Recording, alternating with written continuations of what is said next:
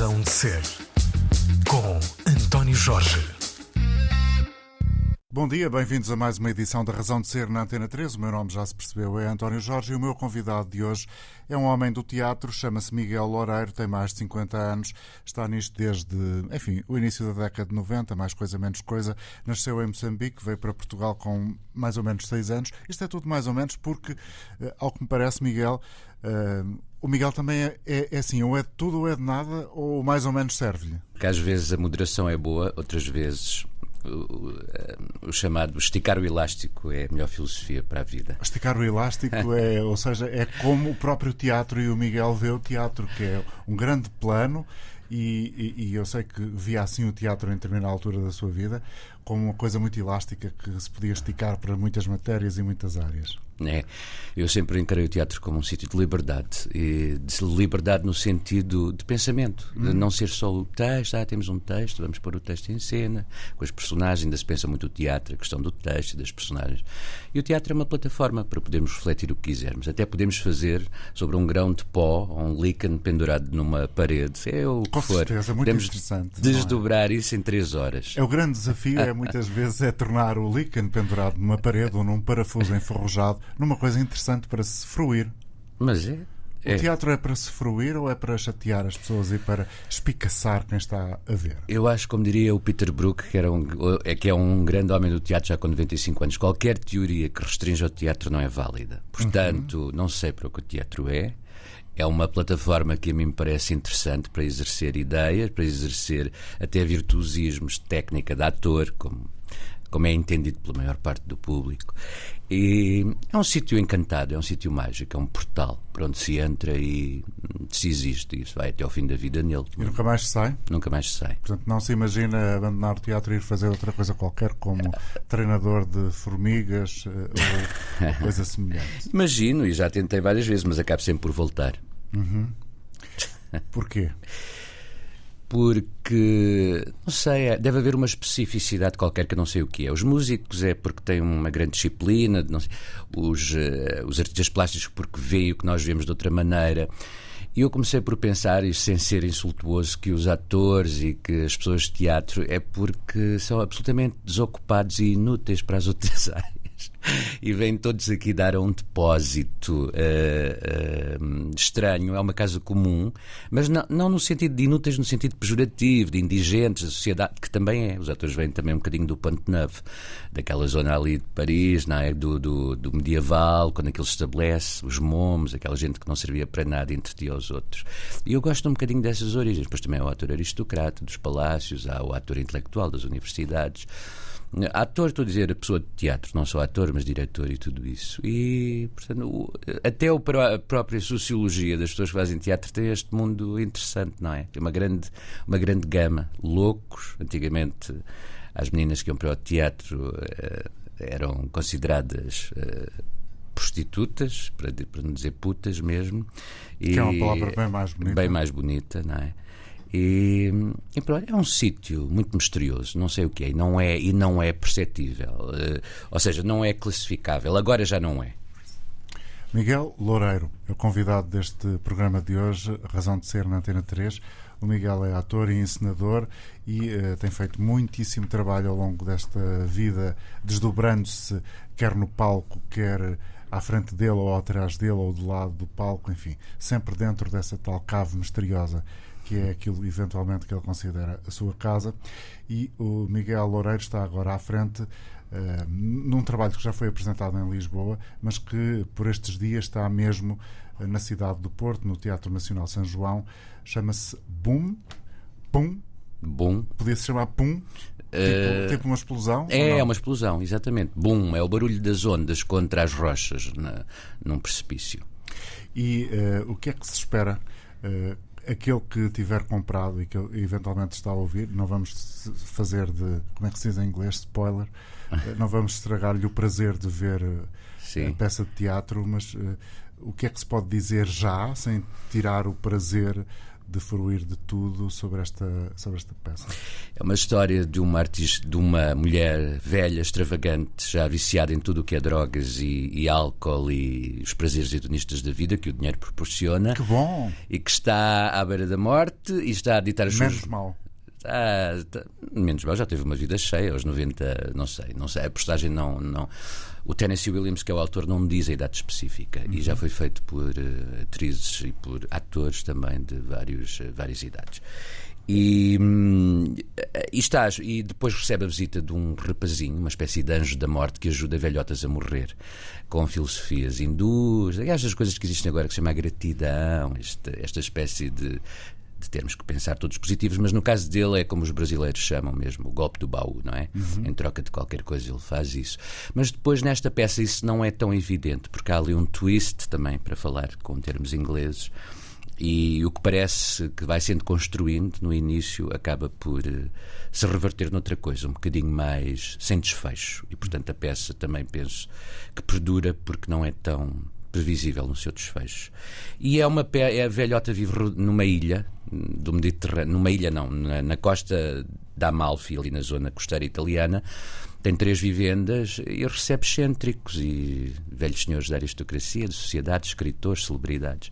Agora está reclusa e tem uma, tem uma milícia paramilitar que a defende, que ela odeia tudo o que é gente a partir de agora. E recebe este jovem, assim com um ar de anjo, muito bonito, galã. E ela, apesar de estar no, no fim da vida, precisa de sexo e precisa de, de quer dizer, a doença espicaça às vezes o nosso sentido erótico, não é?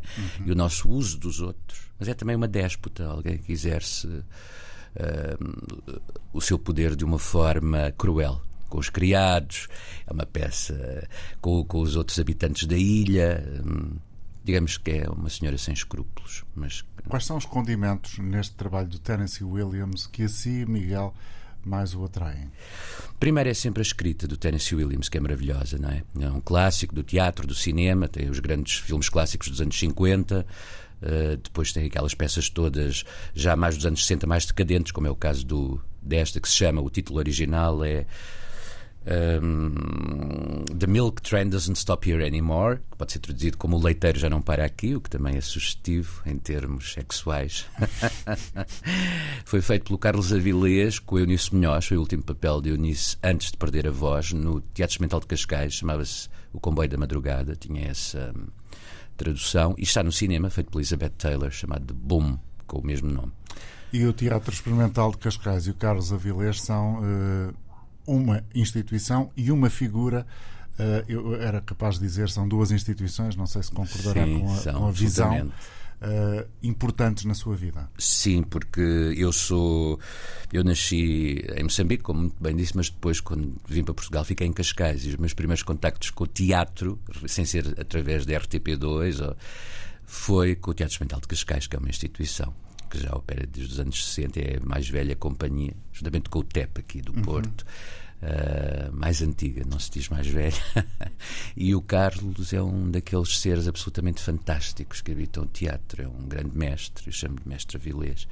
E tive o, o privilégio de trabalhar agora, já ultimamente, com ele, mas fui sempre espectador de- de- das produções do Teatro Experimental de Cascais. É um homem maravilhoso e, e, hum, tem uma companhia maravilhosa e tem uma maneira de trabalhar de um respeito muito grande pelos atores que ficam sempre fragilizados nestes processos de teatro e qualquer coisa. Fragilizados como? Fragilizados porque uma pessoa está em exposição permanente, não é? E hum, quando alguém vem no fim e diz, ah, eu não gostei da peça, não está só a dizer que não gostou do trabalho, está a dizer que não gostou da sua É, exposição. é quase um ataque pessoal. É, é, é sempre. O trabalho não é muito. É como eh, o que um artista plástico resolve materializar, quer seja através de, de desenho, quer seja através de- do que for. Se- é uma coisa que vem hum, do entendimento dele do mundo. Se eu digo não gosto disso, estou a dizer que não gosto também dele. Não gosto aquilo é de ti. sempre uma projeção pessoal, exatamente.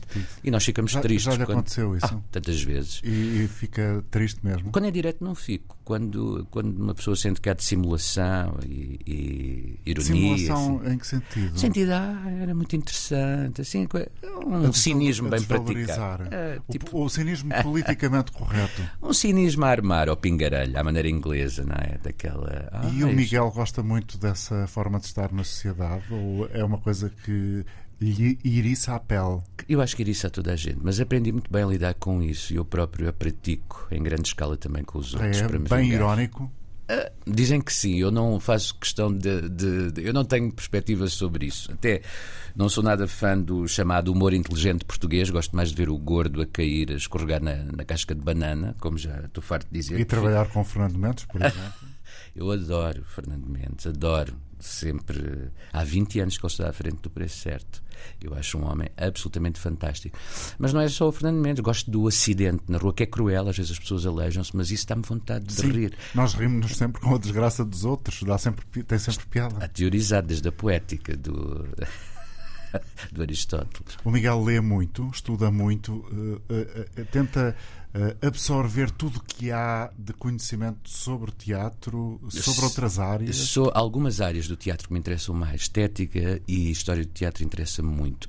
Questões ligadas à metodologia do ator e do virtuosismo do ator, à técnica, isso não me interessa. Ah, as questões de encenação também não me interessa, porque acho que a encenação nasce de um determinado posicionamento e, portanto, claro que há chamadas ferramentas técnicas para a encenação, mas gosto dos livros de estética e de teoria teatral e de história do teatro, de teoria pura. Gosto Oh, muito. De história mesmo.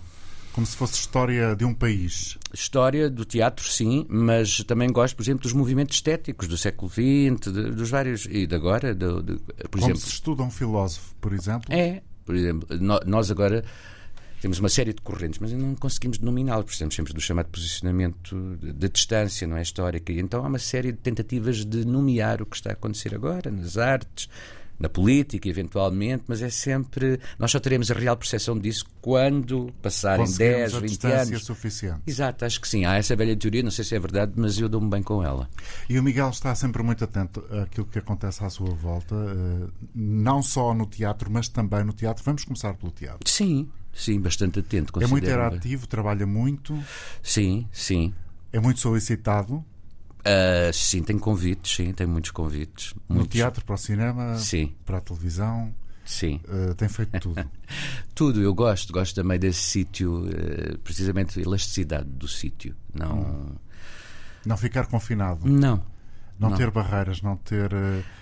Ah, Junta-se também o útil ao prático, porque a carteira também fica mais confortável, não é? Com os vários.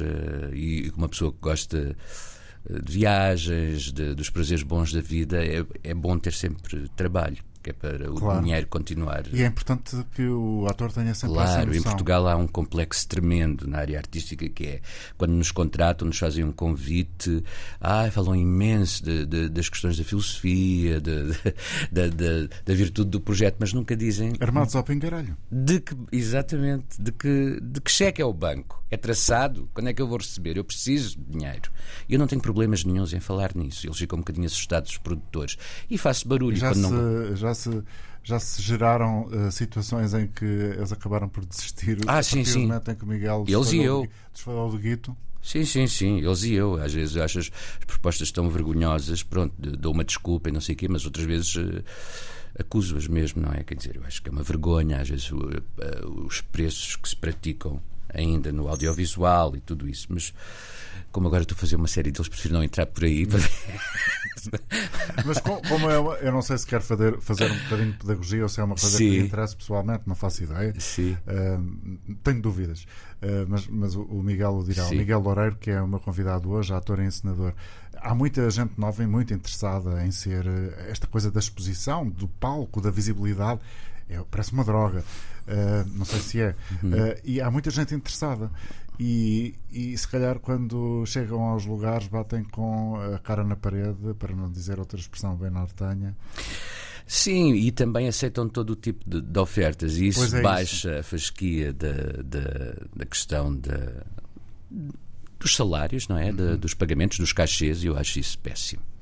Acho que nós só temos uma vida, só temos um sistema nervoso e a exposição é uma coisa muito complicada. O, o palco é um sítio de perigo, uh, as câmaras são um sítio de perigo, aqui a rádio também é um sítio de perigo, por tudo o que eu disser terá uma consequência, um entendimento. Eu já ouvi artistas de quem gostava, mas depois gosto imenso de ouvir a, as entrevistas dos artistas e deito logo a seguir os discos fora. E eu sou muito radical nisso. Ah, é? é, eu gosto de saber. Se o objeto artístico for uma coisa que lhe agrade, mas se ouvir o artista uh, uh, verbalizar um conjunto de ideias com as quais não concorda nada, deita fora o objeto artístico. Deito fora, quer dizer, ponho de lado, deixe-me me interessar. Sim, sim, sim, eu não consigo dissociar é, uma coisa da outra. É uma grande radicalidade, não é, ou não? Não é. Eu tenho um amigo alemão que é pianista clássico e ele, horas e horas, e ele, quando quer ir a um concerto da Gulbenkian, ele não escolhe pelo programa, ele olha para as fotografias dos, dos intérpretes, ele Ah, sabe é? se a música vai ser boa ou não a partir dali. Eu acho Tem a isso ver com a fantástico. beleza do intérprete. Eu acho que qualquer porta de entrada é válida para, para, para a nossa aferição de uma determinada obra de arte, não é? Porque gente- eu, eu não sei mesmo os, os críticos canónicos como é que chegaram lá, se é através só realmente da, da via académica, se é através destes aspectos incontroláveis e quase irracionais e sensoriais de cada um de nós, não é? Para, nós temos sempre a primeira impressão de quem encontramos e nunca conhecemos, temos uma segunda impressão, quer dizer, e não é tanto saber qual é o currículo dessa pessoa e qual Sim. é a É- importância. É uma espécie de sex appeal. É uma espécie de camada de superfície que nós avaliamos e, e nem sempre está errado. Quer dizer, nós sobrevivemos como espécie até aqui porque temos também esses sentidos, como os outros animais, não é? De perigo, de simpatia, de empatia. Quer dizer, é- eu acredito nisso. E, por exemplo, quando. E depois tem a ver também com outras questões, às vezes não é só dos artistas. Va- Vamos pôr um exemplo. Eu, no, no início dos anos 90, descobri os contos da Clarice Lispector. Ador- Adorava os contos, né? principalmente os contos do- dos laços de família, dos livros mais pequenos dos contos. Eu não gosto tanto dos romances dela. Agora que a Clarice Lispector se transformou quase numa anedote de Facebook e de memes, toda a gente põe um pensamento. Aquilo, aquilo é horrível, parece Gustavo não sei das quantas e Paulo Coelho. E eu isso não, não, não, é, não é sobranceria intelectual, é que não dá, é uma vulgarização, a mesma coisa com a Nina Simone, com a Frida Kahlo, com esses grandes avatares que toda a gente gosta, não é? Quando? É como aquela música do Old Spice, do, do- da Carmina Burana. Exatamente. Não Miguel- dá. Não dá. Miguel Loureiro, obrigado por estar aqui e por ter vindo aqui a este estúdio da rádio para falar sobre si. Um, e, e há uma coisa muito interessante, que, aliás, vou- ser franco, foi uma coisa que eu vi, já se percebeu nesta conversa, pelo menos o Miguel já percebeu claramente. Eu vi um- um- uma coisa sua no YouTube. E, e fiquei muito interessado uh, por perceber que é católico praticante e é altamente conservador em muitos aspectos e depois ao mesmo tempo é completamente dadaísta. Não sei se a junção está correta. É, é, dadaísta não será a expressão, é donista, se calhar. Eh, pois. eh, Avalia- terei uma, avali- avaliado mal. uma coisa não é incompatível com a outra. Os santos Elabora. os santos tinham as que provo- autoprovocadas e isso é, um- é uma apetência hedonista para eles, é um, é um usufruir da vida no sentido espiritual. A questão de. Eu acho que hum, hoje em dia há grandes complexos e grandes problemas em afirmar no espaço público. na- o nosso confessionalismo na- e eu gosto porque é uma coisa que me ajuda a formar e é, um, é uma adesão tardia, uma conversão tardia na minha vida e, e para mim é das coisas eh, que me estruturam enquanto pessoa, até muito mais do que o teatro. Mas isso muitas vezes fica mais no lado privado e tudo isso, e, e que me ajuda a entender, às vezes, mesmo a entender eh, zonas de absoluta hum, irracionalidade, como por exemplo esta guerra da Sim. Ucrânia e coisas assim. É uma coisa que na filosofia se dizia muito quando há coisas que deixam de ser eh, perceptíveis ou tangíveis, a explicação passa para o domínio do metafísico, não é? Aí também eu, eu, eu permito-me discordar, Com porque certeza. aí, por- porque aí é aquela coisa ca, caução salvífica. Ah, são pessoas com um uma estrutura de pensamento mais simples e agarram-se ainda à mitologia, a esta coisa de que eh, a religiosidade é uma coisa um bocadinho É menos não, racional. como não se conseguisse ultrapassar uma fronteira do desconhecido. contra os, os livros mais interessantes que eu li de filosofia são de teólogos do século XX. Von Balthasar, Ratzinger, antes de ser Papa, Papa. to- são os livros que me espicaçam mais a nível intelectual, sobretudo do isto que andamos cá a fazer. Sim, há uma, há uma frase sua que eu gosto muito, não é sua, é citada por si no, no contexto que já aqui mencionei. Santo, sim, mas mais tarde. Ai, é Santo Agostinho. É, é, uma, é, uma, é uma frase maravilhosa para alguém que uh, se assume como católico praticante, portanto, sim. é a admissão do pecado e do prazer do pecado. Na altura, eu, quando formulou essa frase, e tinha a ver com Santa Mónica, a mãe dele, e ele, para incentivá-lo, a fazer proselitismo e tudo isso, e ele uh, vivia uma vida de excessos, de, também de festas, mulheres, não sei o quê, Santo Agostinho, lá em, eh, no norte da África. E, e ele, mas ele já sentia que havia uma curva qualquer a dar na vida e dizia isso, eu acho isso interessantíssimo. Foi o que lhe aconteceu assim, encontrou, houve uma curva qualquer e que o fez mergulhar nesta. Uh, nesta dimensão espiritual de católico praticante? Foi um entendimento. Eu peço desculpa pela formulação. Sim, sim. A questão é, é. Não, foi uma, uma necessidade de orar, de oração, a partir dos 20 anos. E como eu noto que toda a gente, quando se beira da morte, estou a falar a partir dos 60, 70, mesmo digamos, os revolucionários mais impenitentes e ateus e agnósticos se começam a virar, e eu vejo isso por colegas de profissão, para a profissão, e disse, por que não atalhar já aos 20? E, foi, e, e, é nesse sentido, porque é um movimento que também acho que é mais económico, eu gosto muito da economia. Da economia? Como economia, assim? economia, economia no sentido. Poupar. Sim, poupar, não, não, não ter perder tempo. Sim, ver as maravilhas do mundo numa outra perspectiva e não só da perspectiva do acaso. Não acredito muito no, na questão do acaso. Acredito, e aí sim sou conservador, na providência. Não acredito na predestinação, mas acredito na providência. Miguel Loureiro, que está com uma peça agora por estes dias no Porto, uma peça uh, escrita por Tennessee Williams, ele é um encenador também, encenador da peça que se chama Boom e que uh, o original, quando foi escrito pelo, pelo Tennessee Williams, era The Milk Train Doesn't Stop Here Anymore e também já existe no cinema. Uh, com o título, ajude-me aqui. Boom, o, o é também o mesmo. E o Comboio da Madrugada. Era Comboio da Madrugada era a peça, é a peça que o Carlos Avilés fez. Fez quando... com, com Eunice Exato. Hum, muito bem. Portanto, humor negro, uh, humor refinado. Uh, quem vai ao teatro pode ouvir então a história dessa velha mulher que vive na costa de Amalfi, em Itália, e que é visitada por um jovem pretencioso. por um jovem com ambições. Com ambições, que lhe quer o guito, basicamente. Exatamente, quer as joias. Quer as joias. As joias, o dinheiro e, para si, a razão de ser da sua existência é, desde que entrou nele, o teatro? Não, isso eu acho essas frases perigosíssimas, não é nem uh, são, muito, são muito clichês, eu sei. Não, não é ser clichê, acho perigosas no sentido porque não a existência é, é uma amálgama de uma série de coisas e às vezes até as coisas que nós achamos mais supérfluas e, e chama, fúteis mesmo uhum. são a razão, podem ser a razão da minha existência. E, e, e, há uma série de autores que me ajudaram a perceber isso. Não é? Um grande momento da minha vida que eu me lembro é uma coisa muito particular. Há aquele filme de Orson Welles que ele está sempre a repetir Rosebud, Rosebud, e depois aquilo é um trenó na altura. Ninguém consegue decifrar. Toda a gente pensa que é um grande mistério. hum. uh, Porquê é que a ideia de mistério é tão importante para si? Ou pelo menos eu fiquei com essa sensação. Porque. Porque o mistério eu penso que é aquilo que me dá a totalidade do mundo o lado racional e irracional. Porque se for só o lado racional, parece que o lado irracional está à espera de avanços da ciência para ser conhecido. E eu acho que isso não existe. Haverá sempre um lado que é incompreensível, uma dimensão que é incompreensível ao nosso pensamento, de, das nossas coisas mais comezinhas, das, dos grandes mistérios da vida, da natureza. E eu acho que isso opera por um outro tipo de leis, que não a lei, a lei da, do 1 mais 1 igual a 2. E isso tem a ver com o mistério, no sentido grande. Como os mistérios do Rosário, por exemplo. E isso nunca vai ser descoberto? Não, pertence, pertence ao mistério. E a mesma coisa, não, também acho que nunca vai ser descoberto uh, porque é que nascemos e porque é que morremos. Uh, as razões é, filosóficas. Porque acho que isso é da ordem do mistério, é da ordem religiosa. Uhum.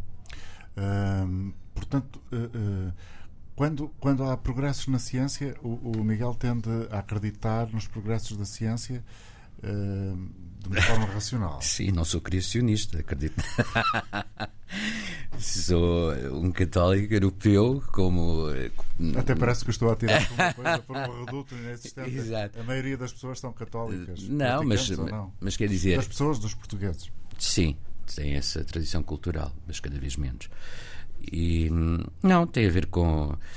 Eu não fico. Não chamo senhor doutor ao, meu, ao médico uma grande reverência, quase como se estivesse a adorar, como a maior parte das pessoas faz, não é? Mesmo pessoas com algum Sim. discernimento. Eu fico grato por, por a ciência estar a evoluir, mas também vejo com perplexidade algumas coisas que estavam adquiridas na ciência que são sempre há dois passos atrás, há uma reformulação da teoria, se calhar para melhor, e portanto. Vivemos não... muito isso agora com a pandemia da Isso foi bastante visível, não é? Todos os dias havia uma notícia nova, tem, tem efeitos secundários, não tem, vale a pena a máscara, não vale, vai chegar a Portugal, não vai. Portanto, é sempre. Há, há, há, há, há momentos da ciência, não posso dizer isto assim, parece que são o professor Carlos Fiolhais ainda. que é que às vezes parecem uh, zonas de crença também. É? Sim. Enfim, embora não sejam, porque é um método científico. Sim, é, também se diz isso muito sobre outras ciências sociais, como a economia, por exemplo, que, que se diz não ser uma, uma ciência absoluta, exata. Portanto, por isso é a minha favorita das sociais. Porque... Por sociologia, antropologia, essas coisas eu tenho mais dificuldade em acreditar. Porquê? Porquê? Qual é a diferença? Estão ligadas, a um, estão ligadas a uma tradição ideológica que não é propriamente da minha simpatia. Ah, pronto. E, essa, e aqui essa... é o meu lado mais conservador político. É, é um homem de direita, de esquerda? Ou direita. Direita assumida? Direita, sim. Direita radical? Não, não. Direita, eh, abumi, eu era mais, mais depressa votaria no PC, mesmo com este estigma todo do grande, do que, por exemplo, Iniciativa Liberal.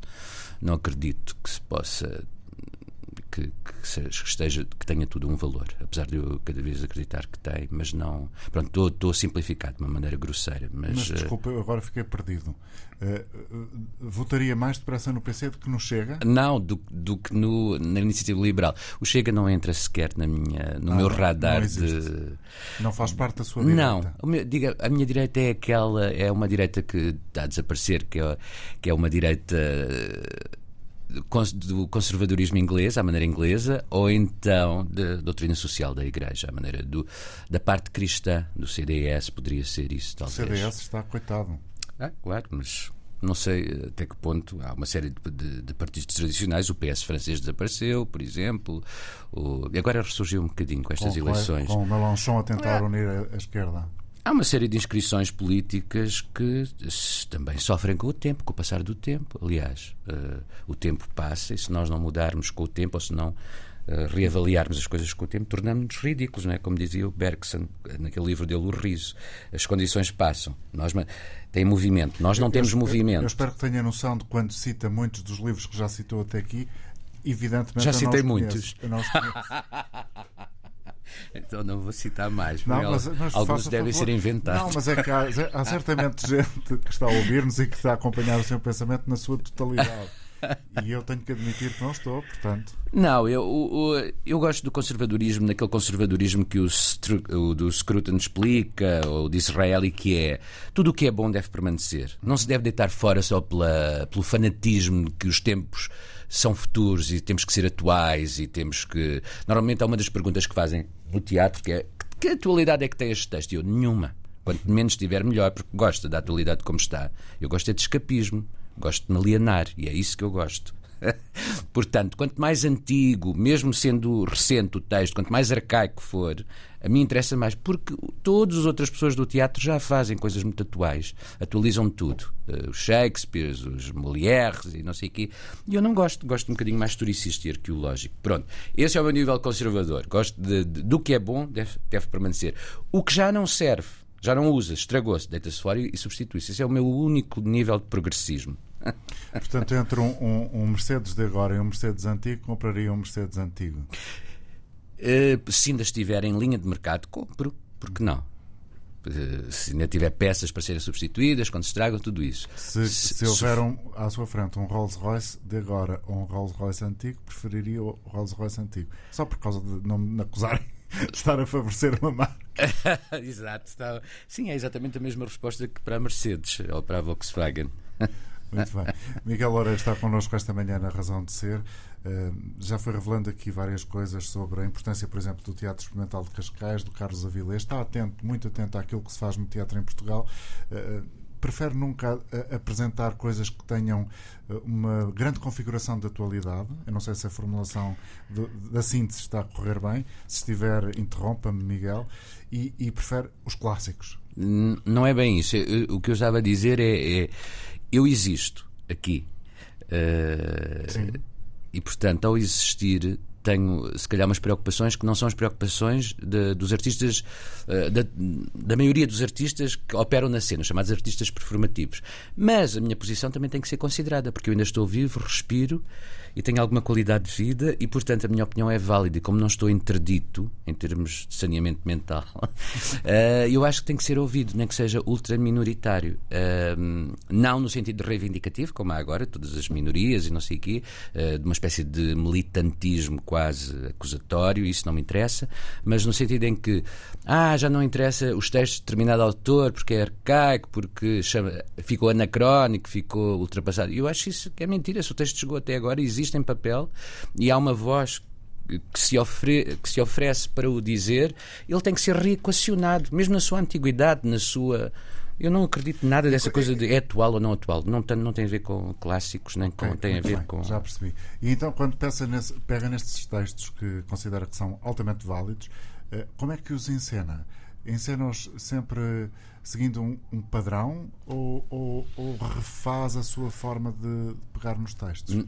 Eu não sei se. É, sim, sim. É, é, é, um bocado complexo no sentido em que eu não tenho nenhuma maneira de os fazer e até luto para não ter nenhuma autoria. Portanto, eu aceito encomendas, coisas que não sou eu que escolho uh, e reformulo-me, porque eu acredito que a encenação é sempre uma resolução de problemas, não, não é a aplicação de uma estética, isso não me interessa, porque isso é um modelo e passado de três temporadas a gente já sabe. É ah, uma espécie de engenheiro do palco, arquiteto do palco. Pois, não sei, talvez resolver problemas. É porque gerir um grupo de pessoas é muito complicado, não, são, não é só as questões estéticas que o texto ou a literatura ou as, as formas de, de representação do, do humano ou do não humano oferece. Tem a ver com as pessoas estão bem dispostas, almoçaram bem, têm uma vida feliz em casa. O que é que a gente pode fazer com elas neste grupo, neste grupo que se encontra diariamente entre 6 a 8 horas por dia? Está fechado, está fechado numa cave e, e, temos uma data de estreia marcada. E é este, é gerir também, digamos que quase 70, 80% às vezes é gerir esta noção de família, porque acaba por ser uma noção familiar de um de um usufruto tão grande das horas do dia, porque o tempo é precioso. E uma peça, por exemplo, só é um terço de um ano, não é? Uhum. Dois, três meses a ensaiar, duas, três semanas em cena, e isso é muito tempo da vida de uma pessoa, eu acho. E, eh, portanto, gerir essas questões muito pessoais é um confronto com a realidade, não é? É gerir para que corra bem, mas é potencial em termos de alguma felicidade, porque quando eu me lembrar desse tempo, não só lembrar se a peça teve sucesso, as pessoas aplaudiram, se tivemos muitos bilhetes vendidos, mas o que me vai ficar é os tempos de ensaios e o tempo que passei com esse grupo de pessoas e se isso valeu ou não na minha vida. Isso também é importante. Como é que, eh, como é que o Miguel lida com as situações mais difíceis e variadas que as pessoas têm nas suas vidas uh, privadas, digamos assim? É, é uma espécie de vai guerreira, tu consegues? Ah, não, não, não. Isso, essa terminologia não consigo. Não, lá está uma coisa que eu não me adapto. O, o, o guerreiro, a resiliência, esses, esses... Palavras de agora? Ah, não, não é de agora, são calharam, ficou, eh, não sei, e depois começou a ser utilizado aqui também. Os meios de comunicação têm, Sim, têm claro, algum. Desculpa. Eu lembro-me que, por exemplo, há, há, uma altura em que se, os jornalistas, há muitos jornalistas que dizem líderes e cadáveres, porque acham que a palavra está líderes a acentuar. E cadáveres. Pois, não é, porque isso houve uma altura nos anos 90 que se começou a instituir, a fechar. É Tem a ver com, e isso também, agora estou a falar só numa questão de, de dicção. Mas isso depois tem em si uma forma de pensamento, não é? Começa a ser difundida e começa a, a fecharem as tónicas. pensamento único, não é? é? é? no fundo, também um exemplo de pensamento único, é, ou de tentar impor um pensamento. É também por insegurança da população e, e, e, por seguir modelos que acha que são válidos. Como são transmitidos por meios de comunicação que são válidos, imitam, porque acham que aquilo é, é que está certo e elas estavam a fazer mal. É a falta também de formação. É. Eu próprio não consigo acompanhar todas as suas referências bibliográficas, portanto é também. Eu só falo delas porque estamos a falar também do, do trabalho do Tennessee Williams. E, e é, é também uma, é a sua forma de uh, ver o mundo, porque é. é, é sim, é, é mais teórico. É o seu sim. acervo intelectual que. que mas eu, sou, dia -dia. mas eu sou um homem de teatro, da prática. É só porque preciso ler essas coisas. Não, não me essa coisa do name dropping e fica um bocadinho de vaidade e não sei o quê. De, porque... não, não era, não, era, nesse sentido. Não, não, porque, porque às vezes se associa a isso, não é? Ah, as pessoas, o name dropping, o, o dizer, o referenciar isto e aquilo, não conseguir fazer duas frases sem isso é, daquele, é daqueles personagens do Molière, Sim. o Il Dottore, não é? Sim. Que é, agora que eu estou a fazer outra é os doutores, aqueles que também andam com média arte, que aparece sempre um homem muito, sempre muito chato, que está sempre. Sim, eu conheço malta que decora uh, livros de citações para as aplicar. E há livros de citações à venda, é fantástico. Ao lado dos livros de bem-estar e de autoajuda, já há livros de citações à venda. Miguel, o que é que gostou mais de fazer até hoje no teatro? Que no peças, teatro. Que peças é que lhe deram mais satisfação? com que pessoas gostou mais de trabalhar? Eu pensei que isso é difícil de. Enfim, porque, porque é, lá está, é, é, como lhe dizer: olha, não gostei nada de, de, de, desta peça de teatro, é uma coisa que pode ser ofensiva. Sim. Ou que as pessoas que recebem Sim. esta mensagem eh, inevitavelmente vão ficar tristes, não é essa a, a perspectiva? Eh, de, ao escolher este, está a deixar os outros de lado, mas enfim, é também uma forma de eu lhe pedir para traçar uma panorâmica daquilo que já foi feito para hum. quem está a seguir esta conversa. Coitados, pacientemente, espero que estejam a gostar. Eu eh, gosto de várias coisas e de vários aspectos. Gosto de pessoas, de um determinado trabalho que fiz, gosto de, dos hotéis onde fiquei noutros sítios, gosto do cheque que ganhei noutros trabalhos que nem gostava tanto do trabalho. Eh, tem a ver com. Não é na totalidade, não sei dizer. Nunca houve nenhuma assim que eu diga. Uh, mas lembro-me perfeitamente de estar com o Teatro da Garagem no Egito, nas pirâmides, ir passear com o Jorge Listopato, que era um, um homem que eu gostava muito Sim. de ouvir, que aliás a seguir vou fazer uma ópera com textos dele. Uh, e, por exemplo, esse é um momento que me ficou de atravessar o deserto de Saqqara, ouvir as histórias da, da Europa Central, dos amigos do Kafka, não sei o que, dos amigos do, do Jorge Listopato. Um, outros momentos. Aqui, quando trabalhei no Porto, na Alma, com o Nuno Carinhas, ainda diretor do Teatro Nacional de São João era um inverno muito frio. O Porto em fevereiro chegou aos zero graus, ou o que é que foi. Eu o, que, nunca... o que acontece com alguma pois, regularidade. Mas eu não, não estou habituado a essas temperaturas e, e, sempre, e gosto do Porto por ser uma coisa. A arquitetura é mais europeia, mais escura, tem, tem o granito, eu gosto, e senti um grande conforto. Também porque estava a receber de uma forma muito digna e podia ir todos os dias. Receber dinheiro. Essas coisas são sempre dissociadas claro. às memórias. Depois outros espetáculos em que, digamos que me apaixonei por uma série de pessoas que achei magníficas no seu desempenho profissional ou no seu lado pessoal. Apaixona-se facilmente? Não, não. Devo dizer que. Tem-se a ideia um pouco estereotipada, se calhar, que Sim. no mundo da arte e dos, dos artistas e do, dos atores que Há uma promiscuidade, sec... poderá haver uma promiscuidade ou outra sexual, não é, não é paixão, okay. Eh, acho eu. Há uma facilidade, porque há também uma maior uh, utilização, talvez, do corpo. Não sei, mas isto, se eu disser isto assim, antena aberta, ah, ele está a dizer que há por mim. Uh, mas não é isto que eu queria dizer. Uh, voltar atrás. Rewind. Não, é. Não, mas a questão da paixão eu acho tão difícil, mesmo não. Não tem a ver com estar no teatro. Tá, é uma. Acho, há pessoas que é fantásticas, até aos 60, 70 anos, mas eu nem sei se para aí uma vez, talvez, ou duas, quando tinha 20 anos. Sou um bocadinho desenca... Viveu uma paixão. Talvez, sim. Ou... gosto mais da. Isto parece aquelas coisas, conversas, mas eu gosto muito das paixões dos santos, de uma plenitude qualquer que não é perceptível. Não se a pessoa tem um corpo com umas curvas interessantes, ou se tem um apelo seco. Não, é, não é tanto na pessoa, quer dizer, mas tem. É uma identificação espiritual eh, Complicidade. O espiritual é bastante erótico também, não é? Não, não, não oponho uma coisa à outra. Mas é. É difícil, quer dizer, não é, não é uma paixão no sentido de atração uh, sexual, e não, isso já não. É, é um misto, é, é, por outras coisas. Chego lá, mas por outras coisas. Uh, hum. Quem, quem ouvir, ah, coitado, ele sofre de, de impotência ou qualquer coisa. Pois, as pessoas fazem logo as formulações Sim, que claro, é evidente. Por acaso eu já pensei, isto agora é uma coisa, uma aberração que vou dizer Go. que era. Houve um, um, Quando eu tinha vai 30 anos, me interessava muito a, a questão do, do, da castração. Achava. Não só porque a voz ficava mais fina e mais. Filme. E não era por causa dos castratos, era porque se perdia as características, às vezes, um bocado grotescas, masculinas. Engraçado, como, como é que será perder completamente? E, depois também conheci até colegas de profissão que tinham sofrido isso na pele, não é? Não, é, não deve ser bom. Não é bom, não. É, mas deve ser um universo também muito. É, é, um, é, é uma zona um bocadinho tabu, pouco é, falada, é. não é? Mas hoje em dia é as questões do, do género, dos géneros transitórios, não é? Do género que, não, que se aproximam da maneira de estar social de um lado ou do outro, não só de um. Uhum. Não entramos naquelas nomenclaturas de cis e binários Sim, e sei do, do LGBTI. É interessante olhar para isso com algumas não. Quer dizer, não, não me interessa fazer política a partir daí. Uhum. Estou a conversar com. Eu não estou a conversar, estou a ouvir o Miguel Loureiro e com muito prazer, que é ator e encenador. E, eh, e, e hoje fez o favor de vir aqui à rádio para falar neste programa, que também tem um nome um bocadinho filosófico, mas ele já, já descartou a ideia de que o teatro seja a razão de ser dele, são coisas eh, distintas. E eh, já ficamos a perceber que é católico praticante, que é conservador, eh, não sei se nos costumes, mas pelo menos politicamente. Sim. E nos costumes também? Nos costumes, nesses costumes que se chamam o, os fraturantes, os costumes do Bloco de Esquerda, isso sou. sou conservador.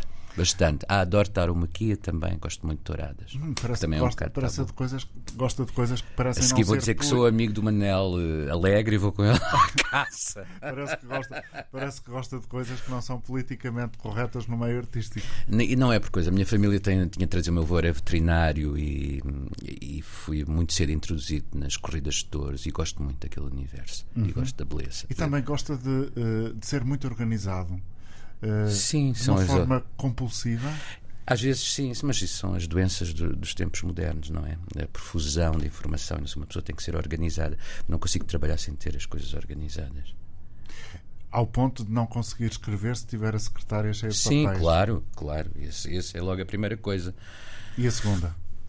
A segunda, A segunda ou a terceira? por exemplo, não, eh, sei lá, não, não começar um trabalho se estiver vestido a cor errada, porque eu tenho, acho que os dias da semana correspondem a, a cores, hoje estou com a cor errada. Hoje é sexta, não é? Hoje é sexta. Devia estar com grenal, com uma cor roxo, ó, e estou todo verde, corresponde à terça-feira. Tenho as, as coisas assim, mentalmente organizadas.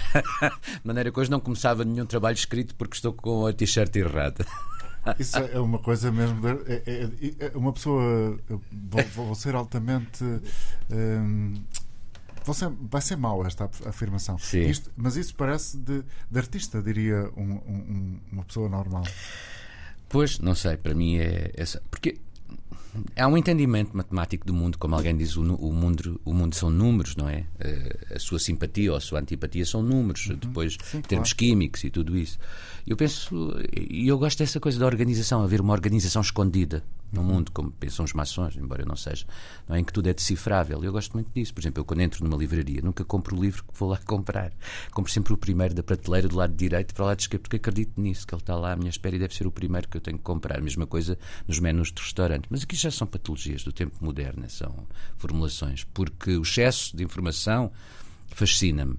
Mas depois, qual é a minha escolha, o meu posicionamento perante esse excesso, para não me aniquilar? Então, prefiro abdicar daquilo que eu gosto e alinhar na ordem, no ABC. Por isso é que gosta de regimes militares ou de, da organização militar. Acho, ah, não, o que, eu, o que eu gosto, eu não gosto de regimes militares em termos políticos, que Sim. correspondem a ditaduras Ok. normalmente. Muito bem, muito bem. Gosto da, Muito da- bem, porque não era isso que eu queria referir-me e, e, obviamente que era isso que nestes estava tempos gosto do- da disciplina que existe na, na instituição militar. Mas, muito. mas andou no, no, no colégio Sim, sim. militar. Não, não andei no colégio militar, mas eh, fiz o serviço militar e, e depois queriam que eu ficasse lá, mas eu não queria, não sei o quê. Mas eu gostava muito da forma da organização.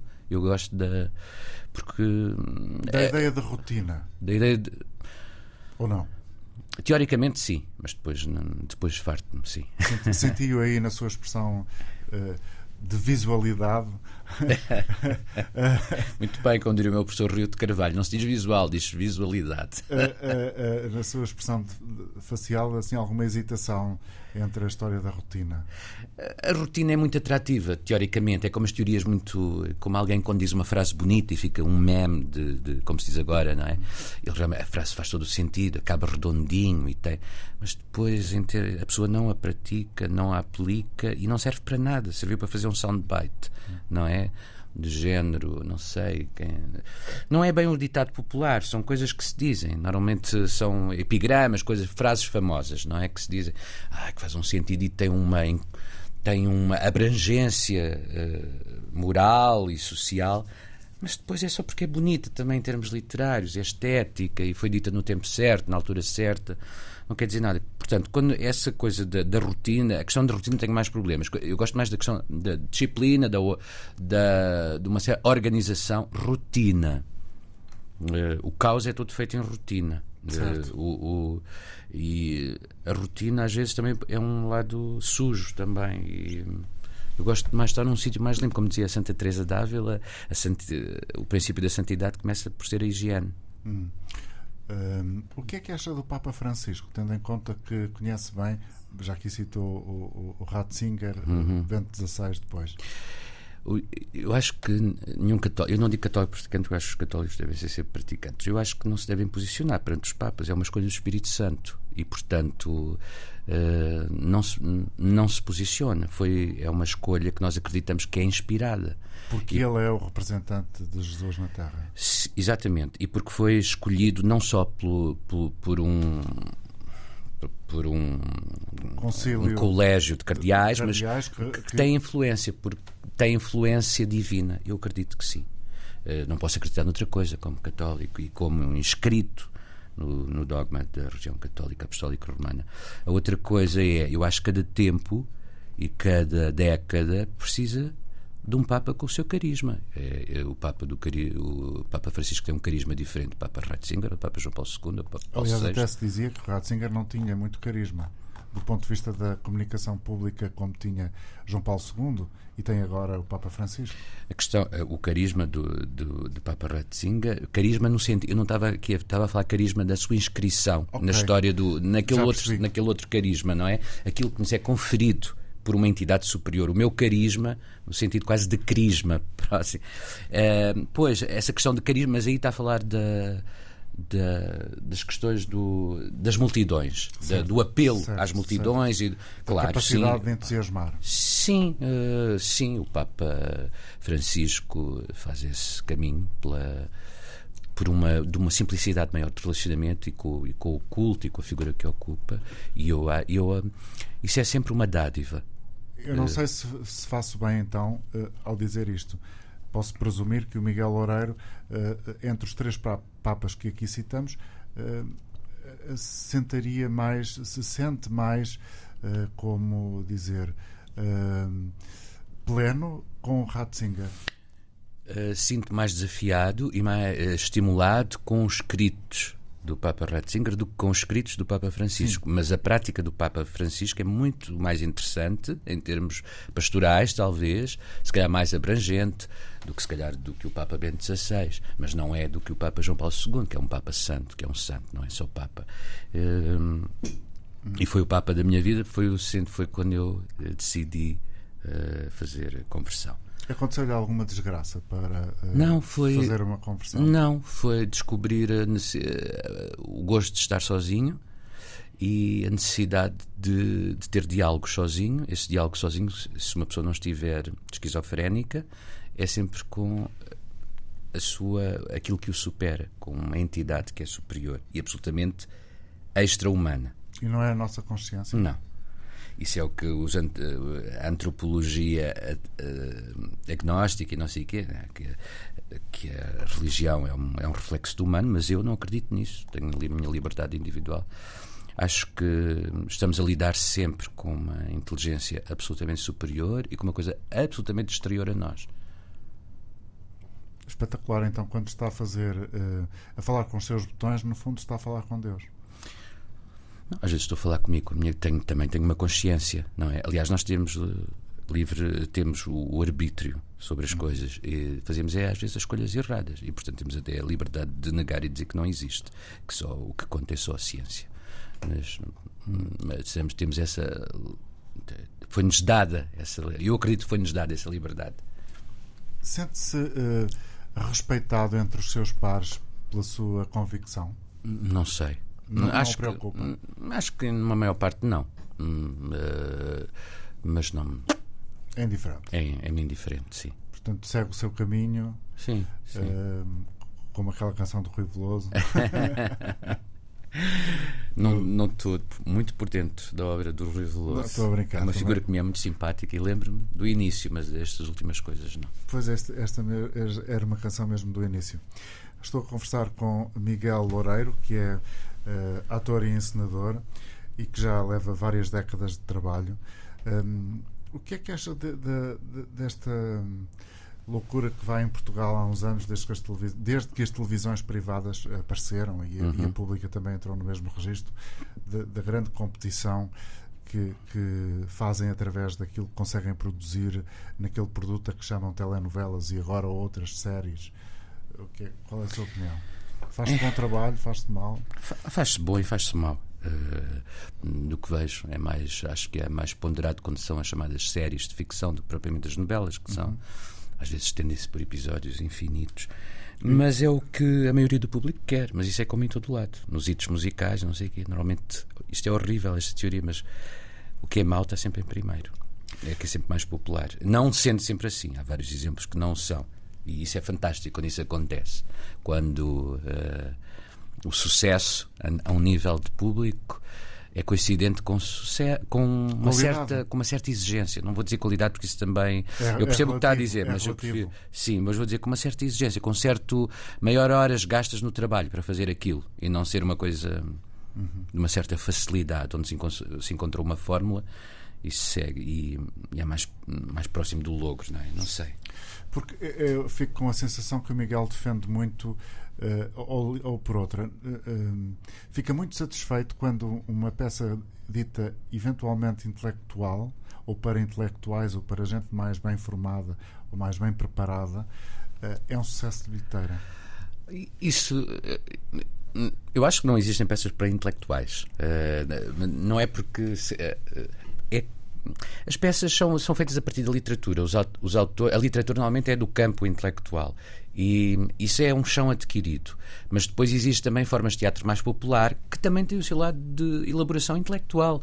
Portanto, eh, não sei muito bem como po- posicionar perante isso. Fico sempre contente, como estava a dizer, quando, sei lá, apesar na música popular, eh, o Prince era fantástico, tinha sucesso e é um excelente compositor e fazia uma música altamente estimulante e uma pessoa quando ouvia a música dele não achava que estava num processo de retardado mental naquela hora do dia. Porque há momentos, aqueles em que me apetece ouvir música que não tem nada a ver comigo, que a gente chama guilty pleasures, não é? Ah, apetece-me ouvir a Mariah Carey ou a Celine Dion ou não sei o quê. Mas, por exemplo, quando se ouve alguém que, a quem se, de quem nós admiramos o trabalho eh, e ouvimos com o mesmo prazer, dá prazer e não nos exige só esforço para tentar penetrar no, no, no, no que ali se está a dizer.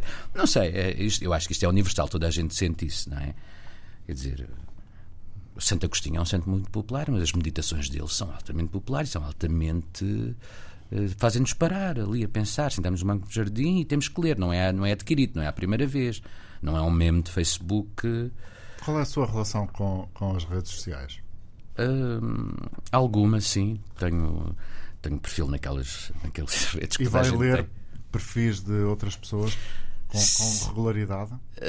não vou ler a ninguém específico, passo assim, O não scroll. é? O scroll, o chamado scroll, e, e, e leio, sim, sim. Mas já, já, já percebi há muito tempo que não vale a pena agir muito porque é perigoso. E mesmo quando digo coisas que vêm logo, há sempre toda a gente que pensa ao contrário, outros que pensam.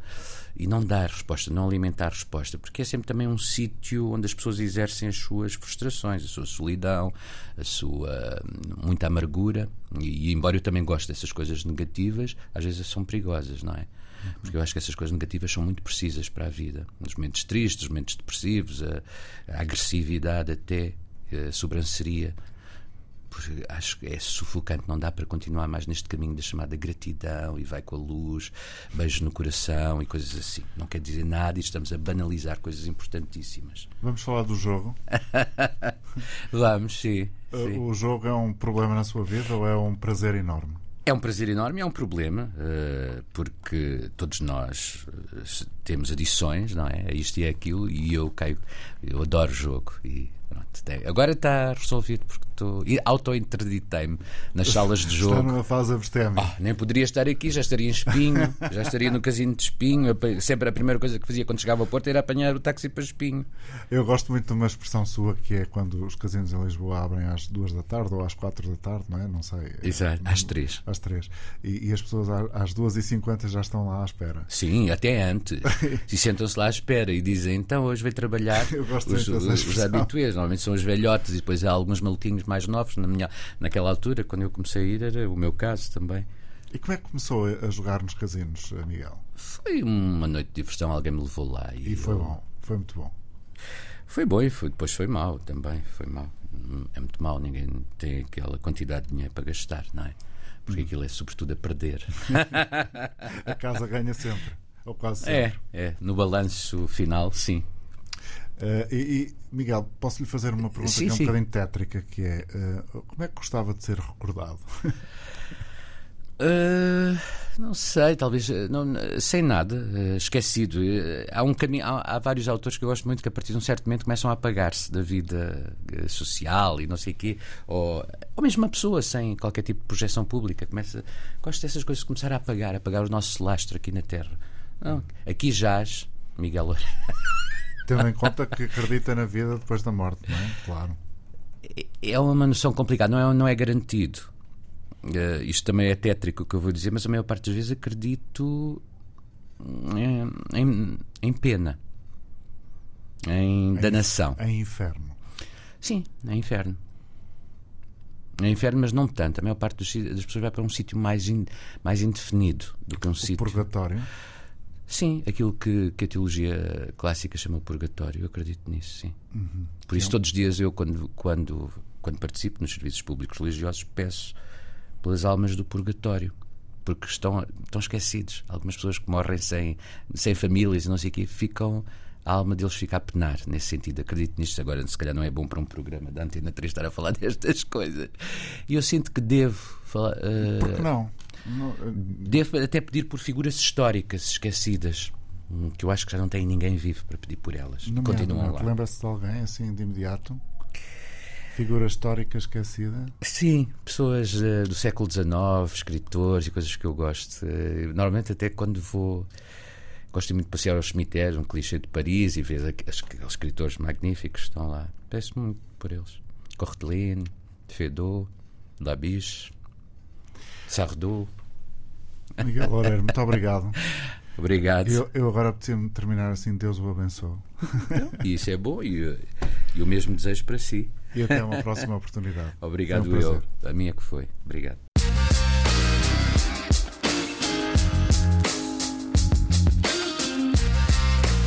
Razão de Ser. Com António Jorge.